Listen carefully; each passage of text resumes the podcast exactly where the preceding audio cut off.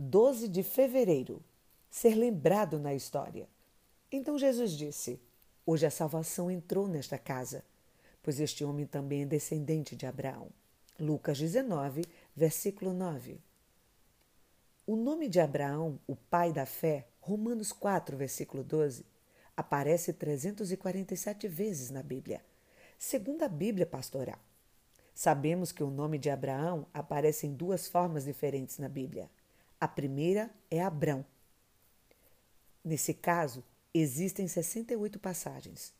A outra forma é Abraão, como normalmente conhecemos esse personagem. O seu nome, escrito desta forma, aparece 279 vezes na Bíblia. Abraão, no início da narração de sua vida, na Bíblia, era chamado simplesmente Abrão, em hebraico Abram, que significa grande pai.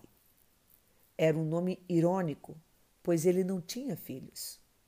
A partir de Gênesis 17, o seu nome se transforma em Abraão, em hebraico Avraham, que significa pai de muitos. Isso aconteceu porque lhe foi prometida por Deus uma grande descendência.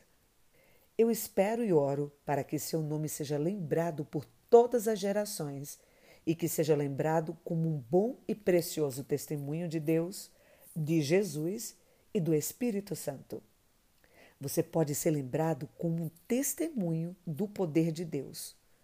Apóstolo Everaldo Borges.